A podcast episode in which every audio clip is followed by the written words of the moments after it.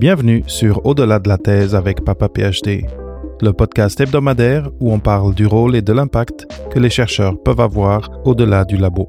Avec moi, David Mendes. Bonjour Sylvie, comment ça va?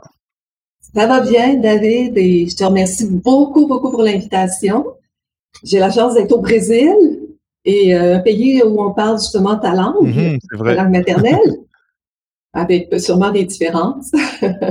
C'est ça, on parle le portugais au Brésil, en effet. euh, avec, c'est un peu euh, comme le, il y a une différence un peu euh, équivalente, même si différente, avec le français de France et le français du Québec. Il y a une musicalité différente dans la langue.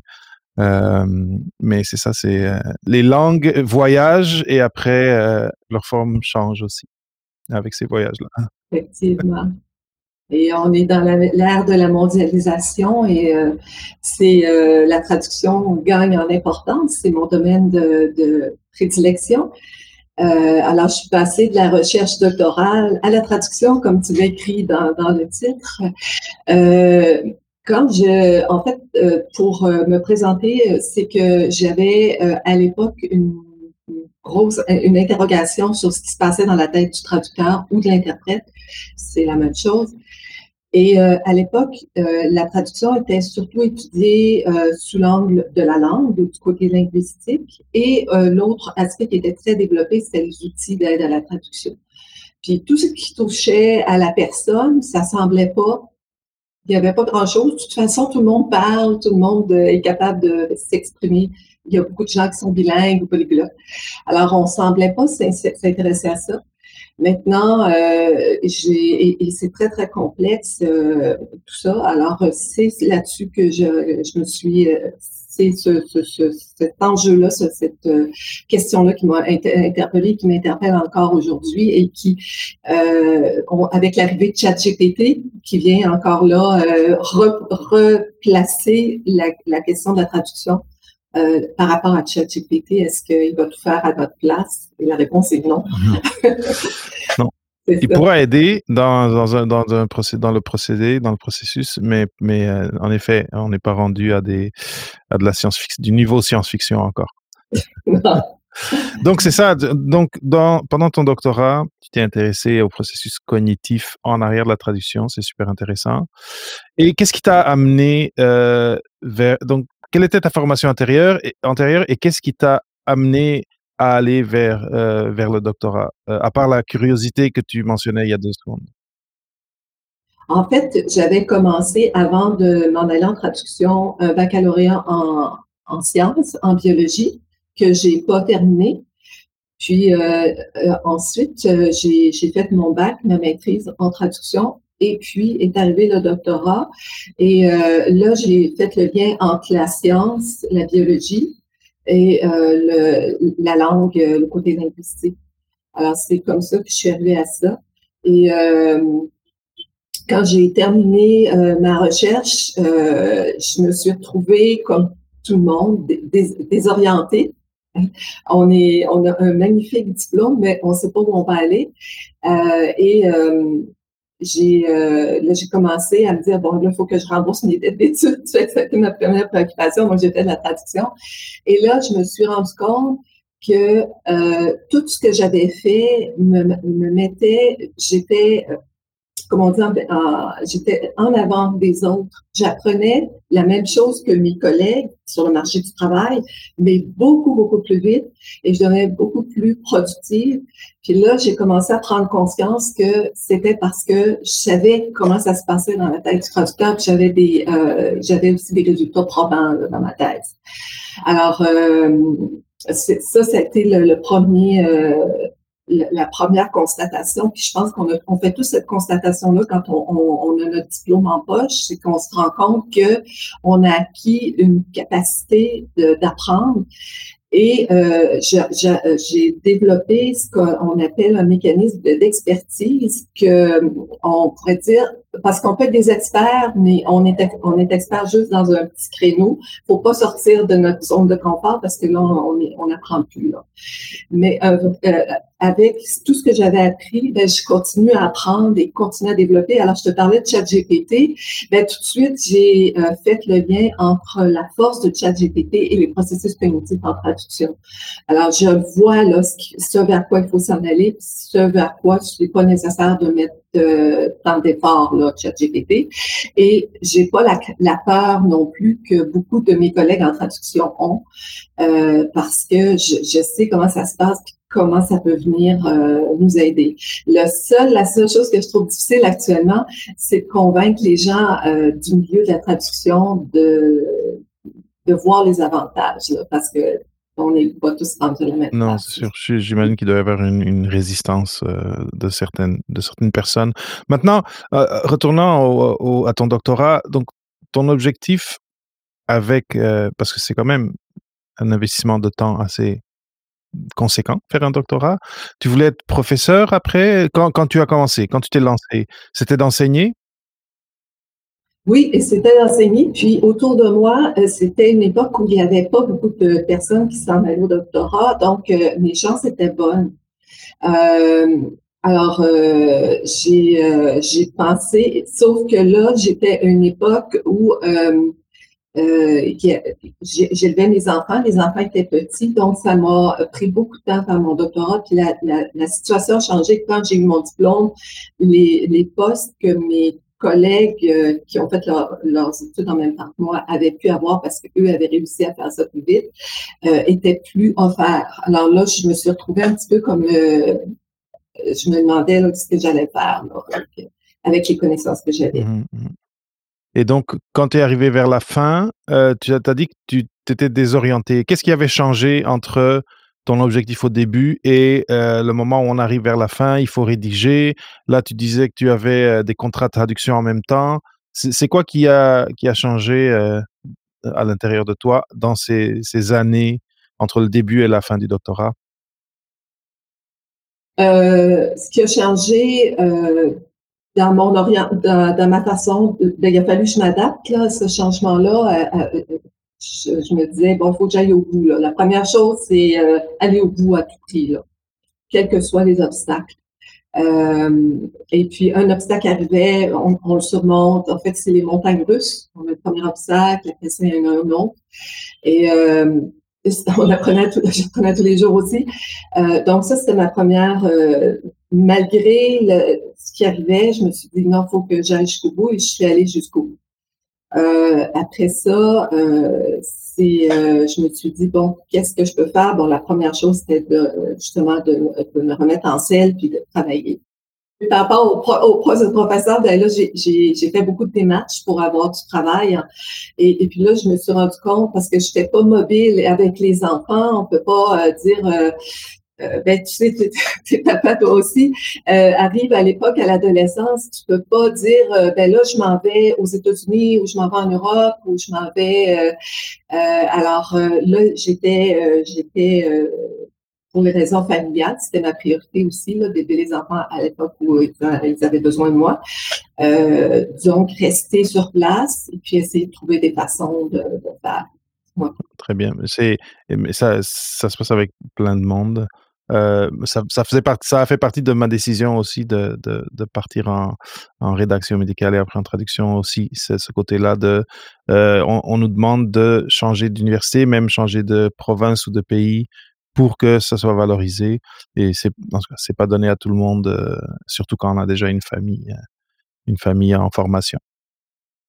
Et donc, aujourd'hui, tu es rendu où? parce que tu as, fait ces études sur la traduction, sur les processus cognitifs. Tu as commencé à faire des contrats. Mais là, aujourd'hui, tu es à une place différente. Il y a des années qui sont passées. Tu as, tu as différentes expériences professionnelles entre-temps. Euh, tu as ton, ta propre euh, euh, entreprise. Peux-tu nous raconter un petit peu toute cette évolution jusqu'à aujourd'hui? Alors, ce qui m'a amené, à, toujours, donc, toujours dans le contexte que je restais au Québec, je me suis dit, je vais essayer de diffuser l'information auprès de mes collègues pour améliorer leur, pour qu'ils puissent améliorer leur euh, leur productivité et leur mieux-être aussi. Euh, et parce qu'il y a beaucoup de, il y avait beaucoup, ben, il y a encore beaucoup d'épuisement professionnel, euh, comme dans beaucoup de métiers. Là, c'est, c'est pas propre à la traduction, mais la traduction, il y a certaines conditions qui n'existe pas dans d'autres euh, métiers. Et euh, là, l'obstacle, encore là, c'est un obstacle, euh, c'est de trouver la façon de rejoindre les gens qui n'ont pas le temps de se taper des tonnes et des tonnes de, de lectures scientifiques et de, développer un langage pour les rejoindre dans leurs préoccupations. Et c'est là que j'ai développé euh, une formation euh, qui euh, était, le but c'était une approche synergique de la traduction, efficacité, rapidité sans épuisement, pour à, partir d'un corpus de 100, 100 traducteurs et traductrices qui ont exprimé leurs difficultés dans le quotidien par rapport à la famille, par rapport aux difficultés aux clients exigeants, aux nouveaux outils d'aide à la traduction, supposément aide qui venaient couper les prix.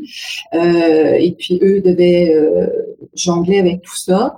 Alors, je suis partie avec ça et euh, j'ai mis au point une, une, approche et j'ai développé aussi l'aspect cohérence cardiaque euh, je disais justement hier, euh, j'étais à la buanderie euh, en train de laver mon linge parce que je suis au, j'ai pas la machine à laver. Et là, j'avais mon livre sur Translation and Cognition et ça m'a rappelé pourquoi j'avais développé une approche avec la cohérence cardiaque parce que c'est prouvé que ça donne, en, en, baissant notre rythme cardiaque, on a accès plus facilement aux structures syntaxiques et aux structures lexicales. Parce qu'il faut pas oublier qu'en traduction, on, on, a un mécanisme, on un mécanisme d'inhibition de plusieurs processus qui arrivent, qu'on doit contourner parce qu'on ne peut pas s'exprimer, on doit bloquer une langue pour pouvoir euh, s'exprimer dans l'autre, mais il faut garder toutes nos, nos deux langues euh, actives pour pouvoir comprendre en même temps. Euh, c'est tout un processus euh, compliqué, puis il y a plusieurs processus euh, physiologiques qui, qui, interviennent. et justement, en baissant notre, notre fréquence cardiaque grâce à la cohérence cardiaque qui nous permet d'avoir accès à plus d'informations et de ne pas être dans l'adrénaline, mais plutôt dans la DHEA, euh, on a accès à beaucoup plus d'idées, beaucoup plus de créativité. Alors, euh, c'est une des stratégies, c'est vers ça que, que je veux m'en aller, c'est euh, amener les gens à prendre conscience de leurs processus mentaux pour les maîtriser pleinement. Mmh. Je trouve que ce que tu nous partages est très transférable à même à la question aussi de de la recherche d'emploi, la recherche de clients. Euh, est-ce que tu peux parler un petit peu plus? Parce que tu nous as parlé de cohérence cardiaque, euh, tu as même parlé de, d'adrénaline et euh, en tout cas, tu des termes un peu techniques, disons, ou d'experts. est-ce que tu peux les vulgariser un petit peu, expliquer de quoi on parle, peut-être donner un exemple d'exercice de comment est-ce qu'on peut passer de mes idées tourbillonnent dans ma tête par rapport à une question et je vais être capable de ralentir et de d'être plus en moyen de d'atteindre mon objectif? Oui, en fait, euh, c'est un exercice euh, qui, euh, avec la, la parce qu'on entend, on entend parler beaucoup de mindfulness en anglais, de pleine conscience. C'est tout est tout est relié. On a avant, on a aussi beaucoup entendu parler de biofeedback, mais actuellement on entend plus parler de pleine conscience. Alors grâce à une respiration euh, bien euh, ciblée, axée sur le cœur, euh, on, on, imagine qu'on inspire par euh, que la respiration rentre par le cœur et qu'on expire euh, tout ce qui est entre guillemets, pas bon par euh, euh, le nez, euh, et à ce moment-là, on, baisse notre rythme cardiaque et on a toute une, on a deux petites glandes qui sont sur les reins, qui, sont, qui produisent justement l'adrénaline et ça fait baisser justement la production d'adrénaline et ça produit de la DHEA. En fait, l'adrénaline et la DHEA, là, je tombe dans le technique, là, mais c'est la même, euh, la même, euh, euh, comment je pourrais dire, le même circuit de production chimique. Mais avec la respiration, il y en a un qui fait de la DHEA, donc qui euh, nous permet d'être beaucoup plus conscient de notre environnement, mais euh, de sortir de l'effet tunnel que l'adrénaline cause habituellement ou le cortisol. C'est plutôt le cortisol que dont je devrais plutôt parler.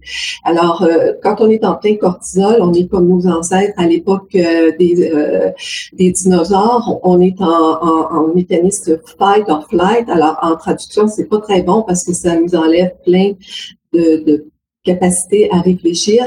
Et puis, euh, donc, quand on se met en DHEA, ben là, on a accès à plein d'informations et on est... Euh, euh, les, émotions de peur sont, sont très sont diminuées de beaucoup. Mm. Alors, c'est ça. Très bien. Donc, oui, ça s'applique à tout. Et donc, tu as créé cette formation euh, là, clairement, tu, es tu, travailles encore sur le, sur le concept, apprends des nouvelles choses pour apporter à, cette communauté-là. mais depuis cette, cette, première formation que tu as créée, euh, aujourd'hui, donc, tu, tu, euh, tu as Tradinter, ou, qui, est qui est ton entreprise à toi. Comment, comment ça s'est développé? Comment tu as créé ton, disons, ton poste auto-créé? Euh, que tu occupes aujourd'hui euh, euh, et, et, comment est-ce qu'il t'aide à, faire partie de cette communauté, dans le fond, de la traduction? En fait, oui, en fait, ce qui est arrivé aussi avec la pandémie, ça a pris un nouveau tournant pour beaucoup de gens. là, il y, avait ce volet-là dont je viens de parler. Puis avec la pandémie, j'ai beaucoup de jeunes collègues que je côtoyais aussi parce que je travaille dans le privé, dans le secteur privé, qui ont perdu leur emploi. Et euh, ça prend à peu près trois ans au cerveau d'un traducteur pour devenir euh, devenir vraiment euh, professionnel, pas, pas, expert, mais professionnel et employable. Alors, j'ai il y a beaucoup de jeunes traducteurs qui sont engagés par des grosses entreprises, puis euh, ces, jeunes-là ont perdu leur emploi, euh, se sont retrouvés, euh, ils avaient plus cette, capacité-là d'aller chercher du travail. Alors là, avec Tradinter, j'ai mis au point un programme de mentorat pour les aider à, à se relever de cette euh, devant ce, ce, ce, ce, mauvais sort, là, ce, coup du sort qui, les, euh, qui, leur est arrivé et se, se, se reprendre en main. Alors là, j'ai mis au point un programme de mentorat avec accès sur les valeurs personnelles pour qu'ils puissent se trouver euh, du travail mais en fonction de leurs propres valeurs et non plus en se disant ah c'est un, un, gros, cabinet, moi je veux aller travailler là, je vais faire beaucoup d'argent. Euh, je les ai amenés à réfléchir sur leurs propres valeurs pour ne pas être en conflit de valeurs ou le moins possible euh, dans l'environnement de travail qu'ils allaient eux-mêmes choisir pour éviter justement d'être en, se retrouver avec un épuisement professionnel c'est très long après ça de sortir de ça. Ça, c'était le deuxième volet qui s'est rajouté euh, au premier. Ça va bien. Je, veux dire, j'ai des bons. Ça prend beaucoup de temps, mais ceux qui suivent le programme, euh, deux ans, trois ans après, sont encore dans l'emploi qu'eux-mêmes ont choisi. Fait que euh, je me dis, il y a quelque chose qui est là, qui se passe euh, vraiment. Excellent. Donc, tu es, parti de, j'ai fait de la recherche, je, je, ça marchait pas à, bouger, déraciner ma famille pour aller continuer mon, parcours académique. Tu as continué à faire de la traduction. Tu, tu as décidé d'aller vers la formation aussi de, tes collègues, dans le fond. Euh, et là, aujourd'hui, tu continues, tu as développé ce, euh, business-là en bon français. Euh, maintenant, dans tout ça, qu'est-ce que tu, identifies comme compétences transversales que tu as, as amené de ton parcours de recherche, de ton parcours doctoral et que tu utilises euh, dans, au jour le jour dans ton activité. C'est sûr que le côté, euh, euh, le côté formation, tu es en train de lire, de, de, lire et d'apprendre sur, sur donc de la science pour appliquer. Mais qu'est-ce, qui, qu'est-ce que ton parcours doctoral t'apporte euh, euh, et, qui te permet, dans le fond, de euh, continuer ton projet d'entreprise, ton projet professionnel différencié? Les résultats de la recherche que j'ai, ce que j'ai obtenu comme résultat significatif, j'ai été chanceuse parce que on sait c'est un coup de dé, ça peut ne pas marcher ou on peut faire tout le doctorat puis pas arriver. Euh, ce que j'ai établi de façon euh, significative, c'est que euh, on pense, ma directrice pensait, l'hypothèse sur laquelle on est parti, c'est que on a un hémisphère dans le cerveau, il y a un hémisphère qui est responsable du langage et l'autre plus la créativité. L'hypothèse, c'était qu'on allait prouver qu'il y avait un hémisphère qui était dominant pendant la traduction euh, ou l'interprétation. Alors, on était parti de cette hypothèse-là. Quand on est arrivé avec toutes nos, nos, données, c'est pas ça du tout qu'on a, on, on, on n'arrivait absolument pas à ça. Alors, ma directrice de thèse a dit peut-être qu'en en retravaillant les données, on va arriver à une dynamique. Et là, on a établi que le, on commence par, euh, en général, les droits, la plupart des gens sont droitiers, là. Euh, donc, on commence plus avec l'hémisphère gauche. Puis là, quand on devient fatigué, on s'en va vers l'hémisphère de la créativité. Il y a comme un, changement qui se fait en cours de route. Alors ça, ça m'a apporté ça. C'est pour ça que je suis arrivée à, à, à proposer l'approche dont je parlais. C'était de montrer aux, euh, aux, traducteurs, regardez, si vous travaillez de cette façon-là, vous allez être beaucoup moins vous fatiguer. C'est prouvé scientifiquement. Et vous allez faire beaucoup moins d'erreurs. Euh, parce que justement, euh, vous optimisez le fonctionnement de votre cerveau. Là, le gros problème qu'on a actuellement, euh, c'est pas de former les gens, c'est qu'on est aux prises avec le sur le marché plein d'outils euh, d'aide à la traduction qui sont faits par des grosses compagnies et qui ne respectent pas du tout cette euh, façon, euh, qui sont pas basés sur cette façon-là de travailler. Alors, ce qui fait que ça amène beaucoup de friction cognitive. Et ça, c'est l'autre l'autre difficulté auquel on se heurte actuellement. Fait que c'est ça. Mais c'est ça que ça m'a apporté. Ça m'a apporté je sais comment ça fonctionne, puis comment optimiser ça pour l'être humain, pour le traducteur.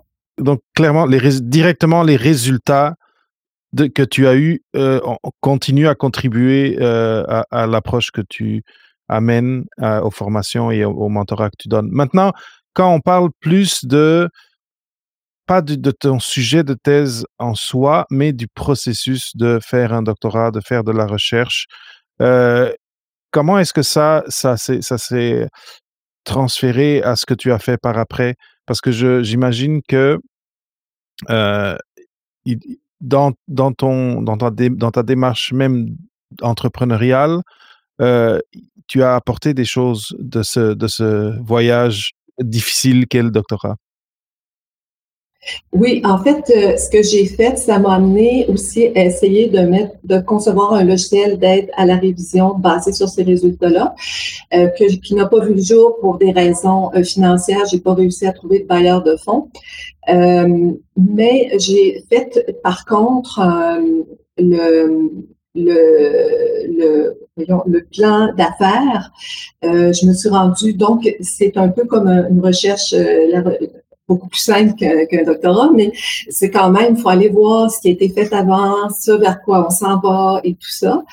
Euh, et ça, c'est vraiment le doctorat qui m'a aidé à faire un plan d'affaires euh, beaucoup. Euh, je savais là, vers quoi m'en aller. J'étais aidée par un organisme gouvernemental au, provincial, mais je me disais en même temps, c'est pas des spécialistes, eux, ils touchaient à tous les types de plans d'affaires. Et c'est vraiment le doctorat qui m'a amené à structurer mon plan d'affaires et euh, j'en suis encore très fière d'ailleurs. et je m'en sers encore parfois parce que dans ce plan d'affaires-là, il y a dix ans, je me suis rendu compte de ce qui s'en venait de ce qui s'en est, c'est qu'on aurait de moins en moins de textes simples à traduire, puis de plus en plus de textes compliqués avec des, des, des, nouvelles euh, réalités à traduire, puis que nous, les traducteurs, on devrait proposer de la terminologie euh, aux chercheurs, qui eux devaient euh, font, leur choix. Là, mais nous, on avait cette responsabilité-là, des façons de s'exprimer aussi en sciences, parce que c'est tout un langage, le langage scientifique, euh, pour décrire des réalités euh, qui, s'en venaient. Et c'est exactement ça qui, se passe actuellement. Et j'ai vu beaucoup de mes collègues qui n'ont pas euh, vu venir ça, qui étaient dans leur zone de confort parce qu'ils étaient habitués à faire tel type de texte. Et quand cette réalité-là est arrivée, ben, ils n'ont pas réussi à, à, passer à travers. Ils ont trouvé ça très difficile, ils ont même abandonné. Là. Mais moi, je me rends compte que tout ça, je l'ai vu venir. Puis maintenant, je vois les jeunes traducteurs qui arrivent sur le marché du travail, ben, ils sont en plein là-dedans. Mmh, ils sont déjà, ils baignent dans la, la nouvelle culture. dans la difficulté, la nouvelle, oui, exactement. Parlais de friction cognitive. Est-ce que tu peux donner un exemple de, de qu'est-ce que c'est exactement? Oui. Une friction cognitive, euh, dans ma, recherche euh, de doctorat, j'ai établi qu'avec la dynamique euh, dont je, parlais précédemment, si on la respecte bien, on fait beaucoup moins d'erreurs de, de, de, coquilles, on a beaucoup moins de coquilles dans notre texte. Parce qu'on a ménagé, on a optimisé notre énergie, donc notre, notre attention jusqu'à la fin est relativement bonne. Euh, et euh, les frictions cognitives avec les outils euh, d'aide à la traduction, ben, comme on n'est pas dans un environnement qui est propice à ça, ben, on fait beaucoup plus de... Les outils nous obligent à travailler contre ce qui est optimal pour nous. Donc, on fait beaucoup plus de coquilles.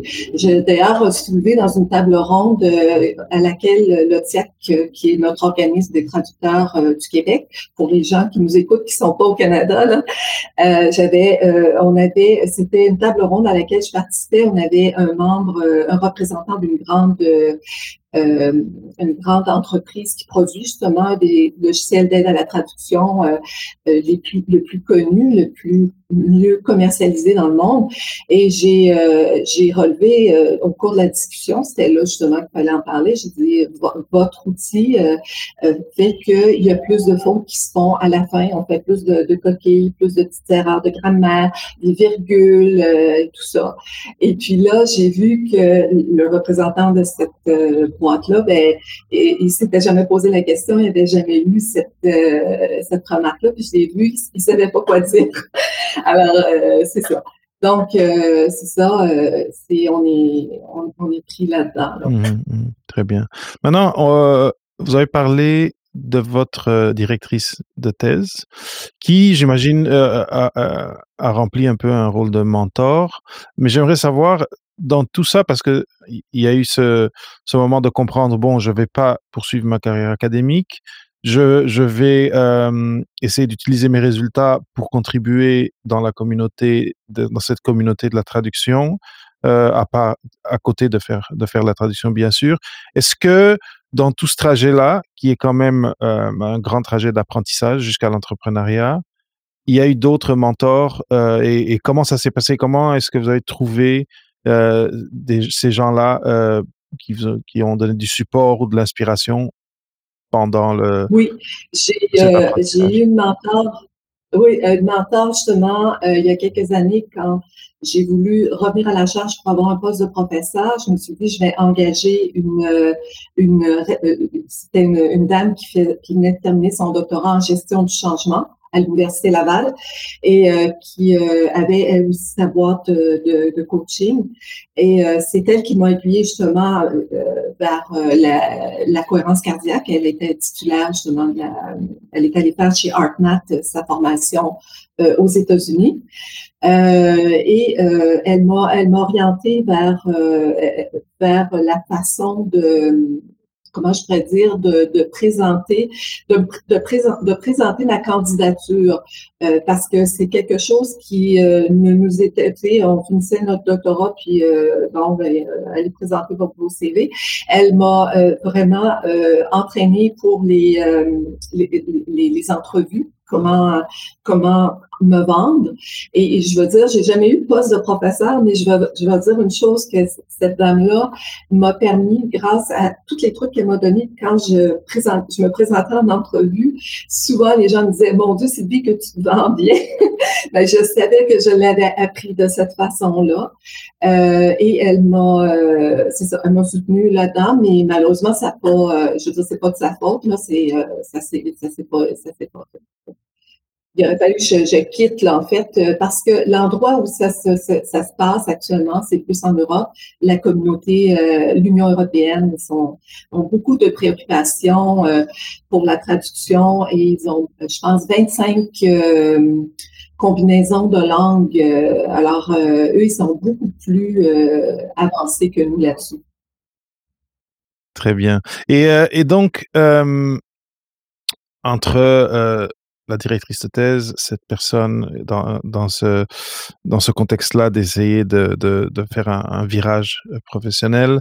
Euh, ces gens-là, les, les, les, mentors, c'est pas tout le monde qui a la chance d'avoir quelqu'un qui peut nommer comme mentor dans son trajet, mais euh, ce serait quoi une leçon, une leçon la plus importante que ces gens-là ont, ces personnes-là ont apporté euh, dans, dans votre trajet?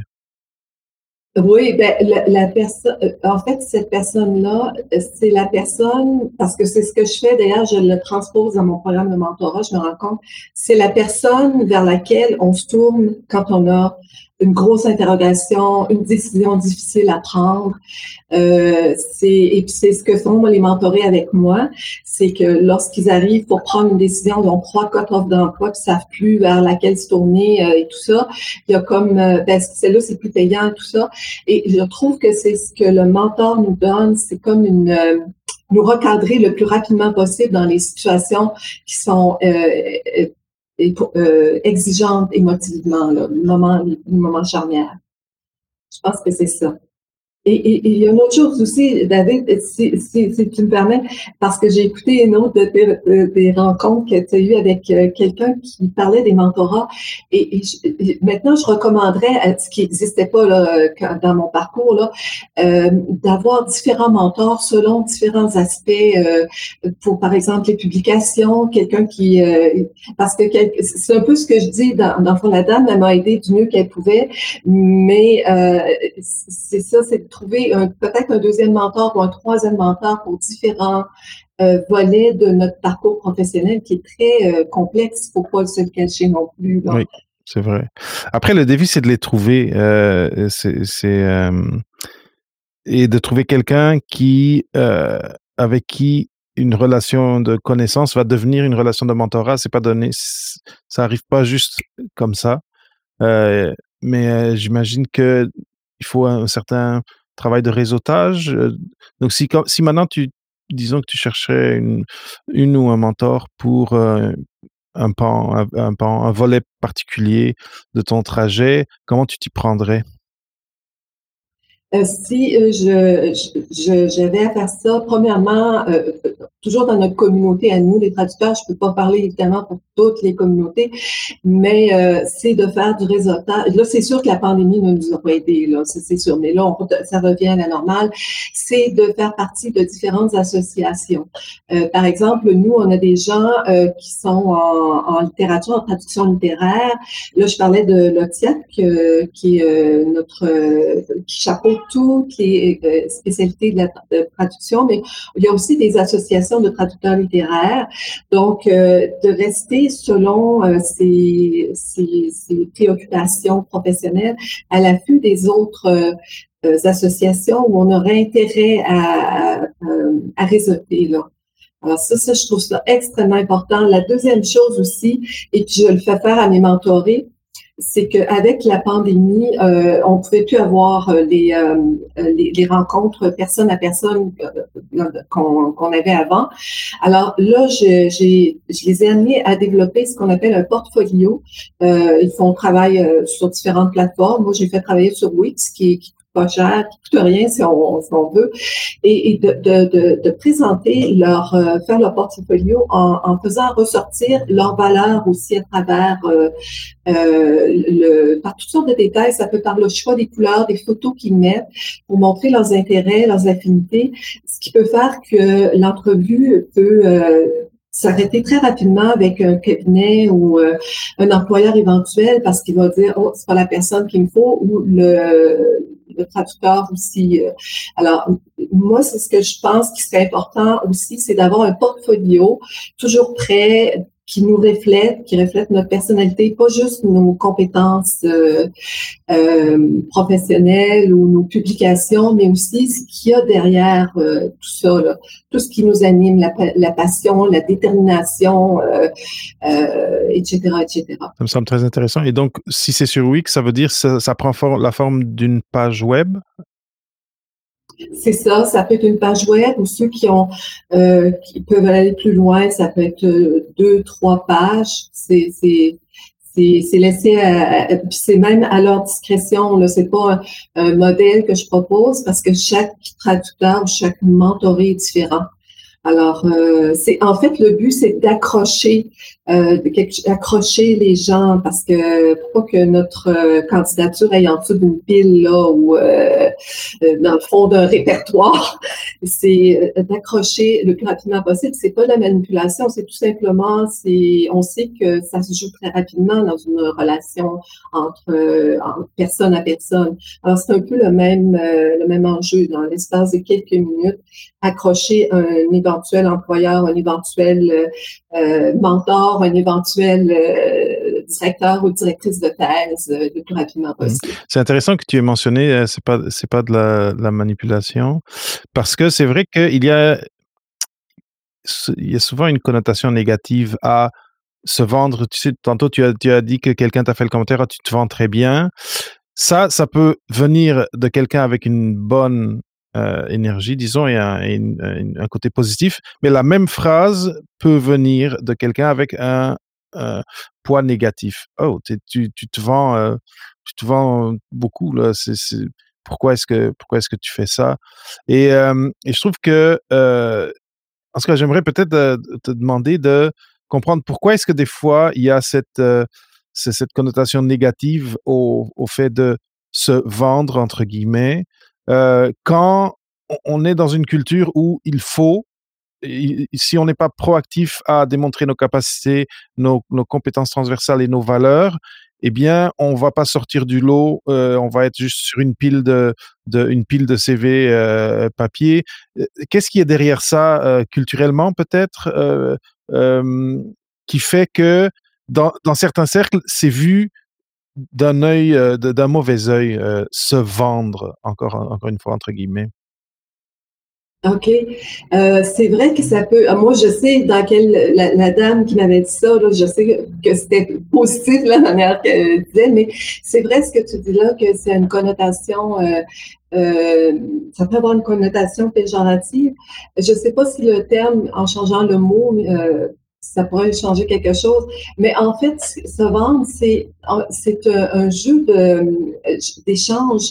C'est euh, c'est de percevoir la personne à qui on s'adresse et euh, de pouvoir euh, faire euh, ressortir euh, que nous, on a les valeurs, l'expérience pour répondre aux besoins de cette personne-là et que cette personne-là, c'est pas juste un, une gestionnaire ou une, euh, représentante d'une entreprise, mais c'est un être humain qui a sans doute aussi peut-être une famille, qui fait, qui a, qui, a, des amis, donc il faut aller sans rentrer dans la vie privée de des gens, mais s'adresser à la personne en disant, euh, moi j'ai ces compétences-là, mais ça va vous permettre euh, peut-être de terminer votre journée. Vous êtes sûr vous allez terminer votre journée à 5 heures, vous allez chercher des enfants à la garderie. Là. C'est jamais dit, là.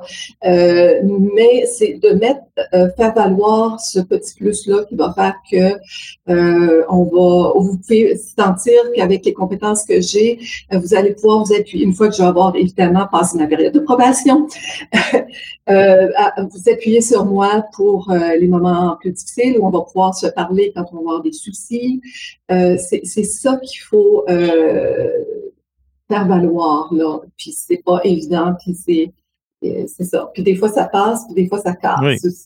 Mais un, et un défi additionnel euh, que, pour lequel j'aimerais avoir euh, ton, ton, point de vue pour les gens qui viennent du milieu académique, de la recherche, c'est se vendre dans le milieu académique, c'est montrer sa liste de publications euh, et, de, de, et de présentations, etc. Et après, en dehors du milieu académique, du milieu de recherche, c'est pas ça du tout.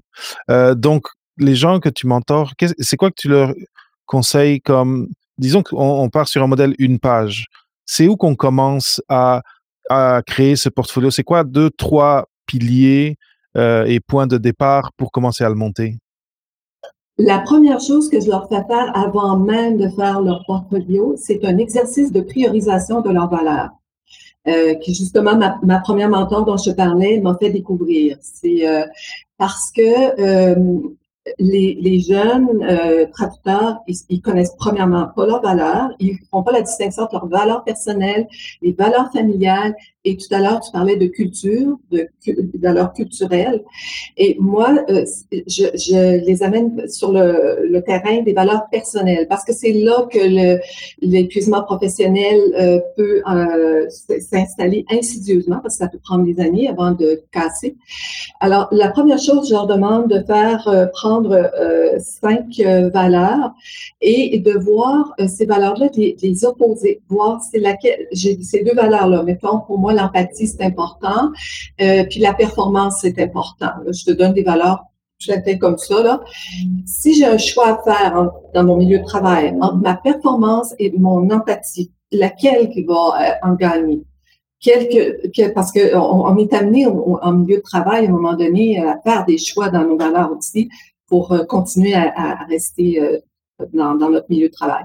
Alors là, si la personne me dit, ben moi, c'est la performance, c'est sa valeur principale, c'est correct. Si la personne me dit, moi, ma valeur principale, c'est l'empathie, puis là, si je suis obligée, parce que mon patron me met euh, de la pression, euh, de, sacrifier l'empathie pour la performance, ben je ne ferai pas bien. Alors, euh, c'est donc, euh, on, commence par ça. Euh, donc, ils arrivent avec une valeur, généralement la valeur principale, qui est non négociable. Les autres sont négociables, mais la non négociable, ça veut dire que si je la respecte pas un jour ou l'autre, je vais me, je vais me tricoter une, un épuisement professionnel. Et là, cette valeur-là doit transparaître dans leur justement dans leur euh, leur portfolio. Ça peut être par des photos, euh, ça peut être par euh, des choix de couleurs, euh, c'est ça. Et généralement, étant donné que nous, c'est des traducteurs, je leur fais faire en deux langues, anglais-français. Alors, ça offre est merveilleux pour ça. si on met une photo, dans, mettons qu'on travaille dans l'interface en français, ben, ça se transpose automatiquement dans l'interface en anglais. Alors, c'est ça. Donc, ils partent avec ça. Oui.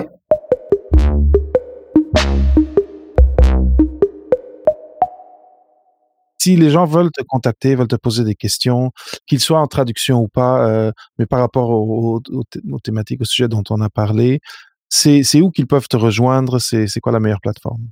Alors, la meilleure plateforme, euh, c'est euh, justement sur Facebook, c'est parfait. et la deuxième meilleure plateforme, c'est LinkedIn aussi. J'ai une page Tradinter sur LinkedIn.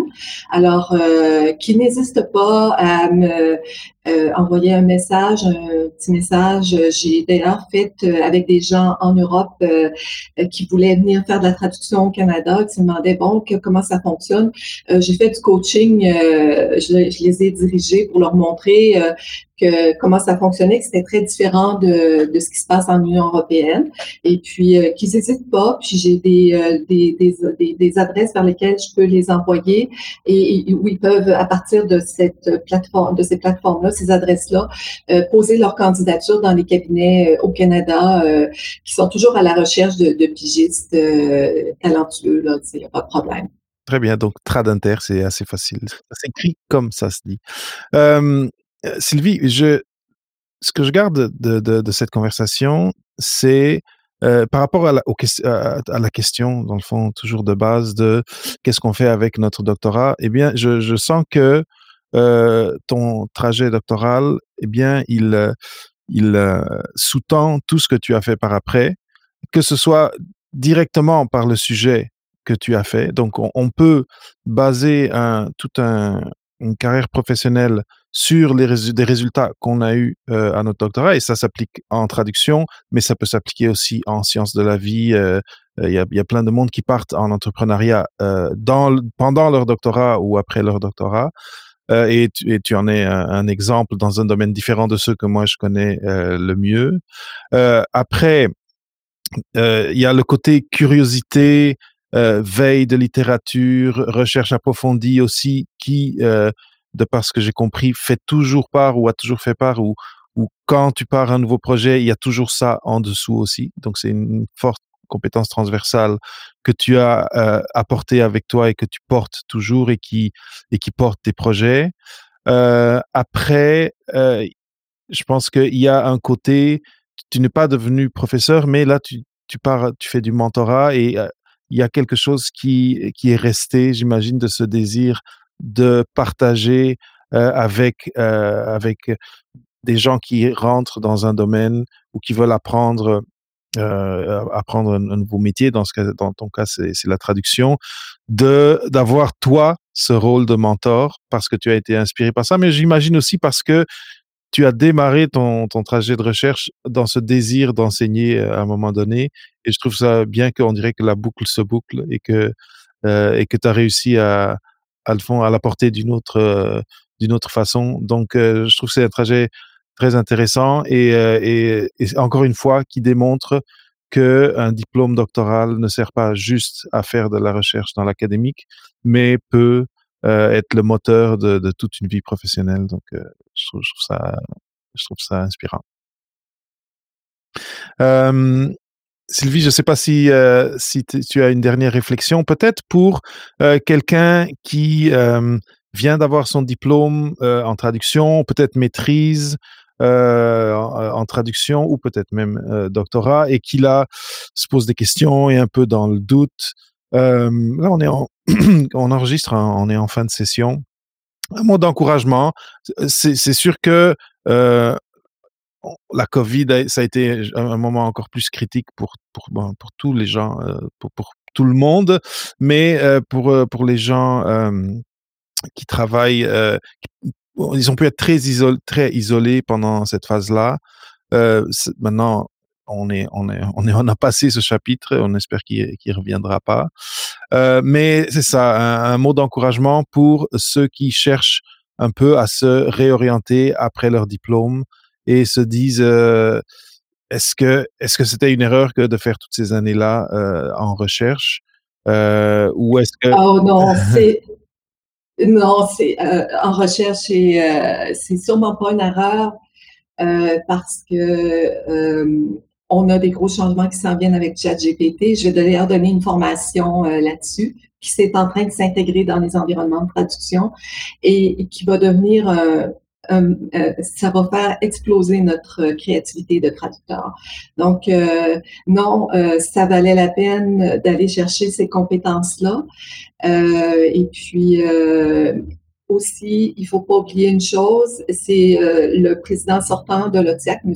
Donald Parabé, qui a dit que euh, il y a tellement de traductions à faire dans le monde entier qu'il y aurait, euh, il y aurait jamais assez de traducteurs pour traduire tout ce qu'il faut traduire. Euh, on est on est comme, euh, je vois l'image euh, du dragon qui protège le, le trésor.